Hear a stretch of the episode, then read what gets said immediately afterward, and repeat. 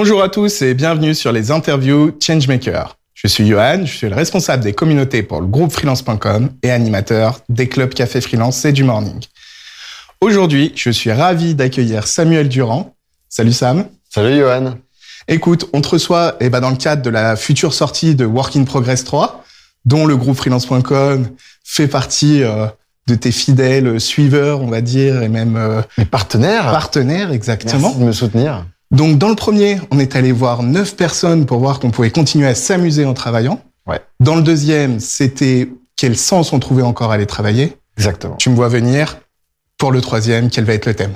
Et ben ouais, on a, on a trouvé un petit nom à ce Work in Progress 3 qui, qui est directement lié à cette thématique. Il va s'appeler Time to Work.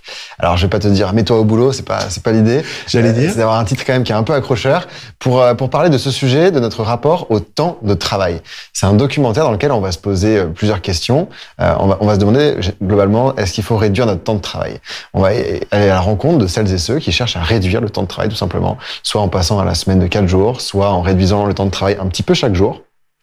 On va se dire aussi que bah, peut-être certains n'ont pas envie de réduire le temps de travail, mais de choisir plus librement leur rythme et de mieux intégrer le travail dans leur vie et la vie dans le travail. Que tout ça s'organise de façon plus harmonieuse.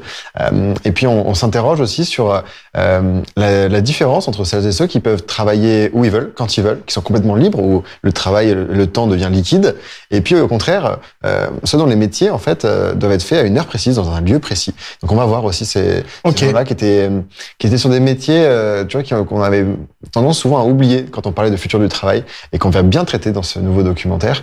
Et puis on a une dernière partie du documentaire qui, qui m'a préféré, c'est toujours la préférée, la dernière de toute façon, la troisième. On se dit, est-ce qu'en fait on s'est pas posé des mauvaises questions? Est-ce que la vraie question, c'est pas le temps de travail, c'est plutôt qu'est-ce que c'est que le travail? Mettons-nous d'accord déjà sur ce que c'est que le travail. Et donc euh, voilà, on a été voir un peu des gens euh, de plein d'horizons différents. Eh ben, écoute, justement, je sais qu'on n'a pas tous la même définition du mot travail et que c'est même compliqué. Mais si tu pouvais me donner toi ta définition du mot travail? Hmm, alors, je vais la piquer en fait à un des intervenants que, que j'ai adoré, c'est James Sussman qui est anthropologue. Et sa définition, c'est de dire que le travail, c'est une dépense d'énergie dans un but précis. Et en fait, j'aime bien ça parce que ça prend en compte le travail qui est l'activité qui est rémunérée, mais aussi tout ce qu'on fait qui est pas rémunéré. Quand tu fais un truc dans ta maison euh, de bricolage, tu vois, ou, ou euh, quand, tu, quand tu fais la vaisselle, quand tu fais ton repassage, quand tu fais ton ménage, tu vois, c'est un effort, ça te coûte. Et t'es pas payé pour le faire, malheureusement. Euh, Pas encore. Pas encore. Il y a des gens qui sont payés pour ça. Et, mais tu vois, et, c'est pas considéré comme du travail, mais pour moi, c'est quand même du travail. Euh, et le travail, c'est plus large que juste l'activité qu'on fait devant son écran ou dans un lieu précis et pour laquelle on est rémunéré. Donc j'aime bien, ça- j'aime bien ça. Mais sur ce sujet, c'est super intéressant que tu me poses la question parce que euh, je fais un petit exercice euh, depuis euh, quelques mois maintenant de mesurer le temps, en fait tout ce que je fais dans mes journées. Et, et je mesure est-ce que cette activité, euh, elle me demande un effort? Est-ce que cette activité, elle est rémunérée? Est-ce que je suis en train de produire euh, quelque chose? Est-ce que euh, est-ce que c'est du temps d'écran? Euh, Est-ce que voilà Je me pose plein de questions et en fait l'idée c'est de se dire je vais pouvoir compter à la fin de la semaine, à la fin du mois, combien de temps j'ai passé à travailler si on prend telle définition de travail. Si c'était rémunéré, peut-être que par semaine, j'ai euh, bossé que allez, 4 heures, 8 heures. Et du coup, cette démarche, ça t'est venu pendant le pendant le tournage du euh, du reportage? Ça t'est inspiré par quelqu'un ou c'est une démarche euh, complètement personnelle? Euh C'est assez personnel, mais en fait, c'était euh, c'était en, en me disant, mais ouais, on a, on a tellement des définitions très différentes euh, du travail entre d'une personne et une autre que déjà mettons-nous d'accord. Et ne serait-ce qu'avec une même personne euh, qui fait la même chose, euh, en, fonction de la définition qu'on va prendre, on va avoir des ratios très différents. Euh, de euh, peut-être que je bosse trois heures par semaine avec telle définition, mais peut-être que si c'est une autre définition, je vais bosser euh, 70 heures par semaine. Et donc, mettons-nous déjà d'accord sur la réalité de la diversité de la définition du travail avant de pouvoir parler du travail. Ok. Sur les précédents reportages, tu nous as habitués à aller voyager aussi. Est-ce que ça va être encore le cas? Et surtout, comment tu as sélectionné les personnes que tu as rencontrées justement pour définir ce temps de travail Parce que euh, nous, on a souvent une vision très occidentale. Est-ce que vous Mhm. êtes allé un petit peu plus loin? J'ai bien envie d'en d'en savoir plus. Ouais, effectivement. Le, alors, il y a, y a deux fils rouges sur les documentaires. Le premier fil rouge, c'est qu'on on veut des questionnements qui soient à la fois philosophiques et en même temps très concrets, actionnables sur des concepts de management d'organisation. Et le deuxième fil rouge, c'est qu'il y a un côté quête où on va bouger, voir différentes cultures aussi sur ces sujets. Donc, effectivement, on a, on a voyagé un petit peu. On a été, on a commencé en France, à Lyon, à côté de chez moi, euh, pour démarrer en septembre. Et puis après, rapidement, on a été aussi au, euh, au UK. On a été du côté de Cambridge. On était à Londres. On était en Italie. On était aux Pays-Bas. On était en Suède. Et puis tout dernièrement, on est allé du côté du Japon euh, pour comparer aussi. Et en fait, euh, ne serait-ce qu'entre la Suède, la France et le Japon, on a déjà des trucs très très différents dans les conceptions. Et les personnes qu'on a été voir, euh, c'est forcément des gens qui travaillent euh, dans les entreprises, des fondateurs, euh, des salariés de plein de boîtes assez chouettes, qui ont des pratiques, des visions du travail qui sont fascinantes, dans plein de métiers, de secteurs différents, des, des boîtes de de tailles différentes aussi.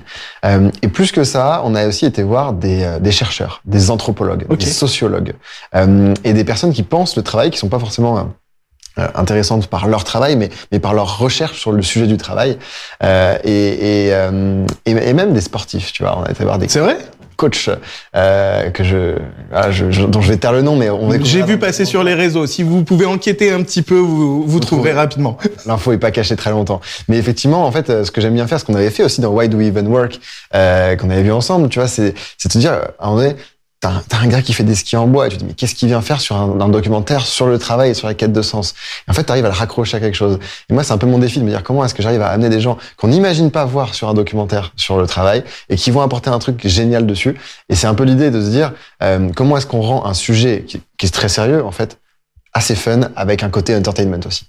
Et ben justement, tu vois, sur ce côté entertainment, toi, ton travail aujourd'hui, une grande partie, c'est de réaliser ces documentaires. Mais comment tu le fais vivre? Parce qu'on pourrait dire, bon bah, j'ai fait mon documentaire, c'est fini. Mais c'est pas que ça ton travail. Donc, comment tu fais pour définir toi ton travail sur Work in Progress et de continuer à faire vivre les contenus que tu nous proposes?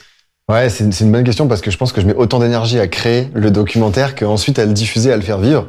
Euh, je dirais qu'il y a trois canaux pour le diffuser. Il y a, il y a les canaux euh, grand public, donc il est disponible ouais. en ligne sur différentes plateformes en France et dans le monde entier. Il y a quatre cinq plateformes globalement qui diffusent les documentaires et qui diffuseront à peu près euh, les, à peu près les mêmes qui diffuseront le prochain aussi.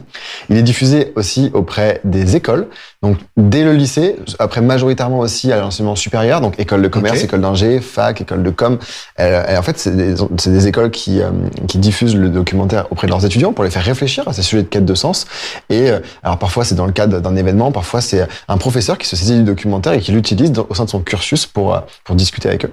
Euh, et ça c'est assez chouette. Je suis très très fier de ça et j'aimerais le développer encore plus à l'avenir. Tu vois là, on a, je crois qu'on a une trentaine d'écoles qui le diffusent et j'aimerais j'aimerais en faire une centaine. Tu vois pour le prochain, ça serait. Et t'as déjà participé à des projections avec eux? Et j'interviens dans, dans, les, écoles. Dans les écoles. Ah, ça doit être hyper intéressant d'avoir cet œil très, très neuf, très. Euh... Complètement. Et, et c'est marrant parce que c'est comme quand tu lis Astérix Obélix, tu vois, tu, tu le lis quand t'as 10 ans tu trouves ça marrant. Et quand tu le relis après quand t'es adulte tu dis hum il y a des trucs que j'avais pas compris la première fois. C'était pas mal. Mais t'as deux lectures en fait. Bon c'est pas la même chose. Ça marche aussi sur les étudiants et puis après le, le vrai focus la vraie cible du documentaire c'est les entreprises.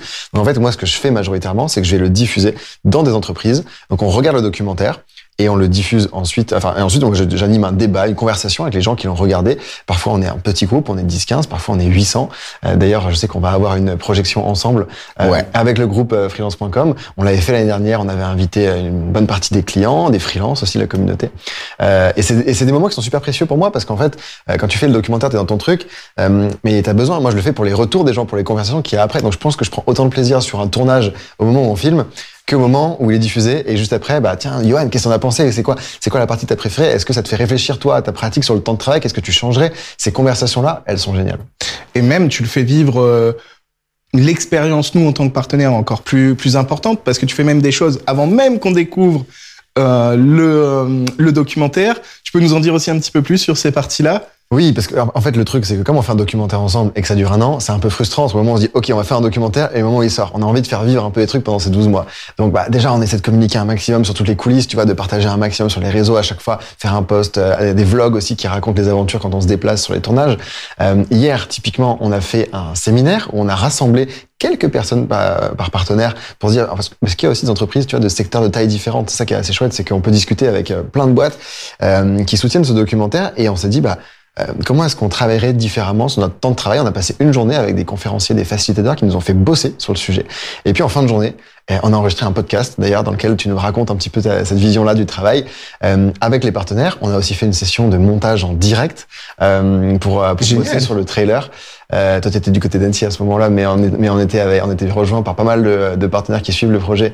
Euh, C'était super cool. On a on a bossé sur le trailer ensemble. Tu vois, moi, c'est difficile pour moi de parce qu'on est attaché à chaque séquence. Alors avoir de 50 personnes, 60 personnes qui sont dans la salle et qui me disent non mais ça on pourrait le supprimer, ça on pourrait le faire. C'est super précieux l'intelligence collective. Donc on a fait ça ensemble. Euh, et puis euh, puis plus globalement évidemment, on a le podcast aussi de Work in Progress, Working Less, dans lequel on a interrogé pas mal de monde. Julie était passée, Julie Huguet, Bien sûr. qui nous a qui nous a parlé des freelances, évidemment, dans ce podcast, dans le rapport au temps. Donc, on essaie d'animer aussi tout au long de l'année la, production, avant que le documentaire sorte, avec plein de formats très cool. Ok, et eh ben écoute, merci pour toutes ces infos.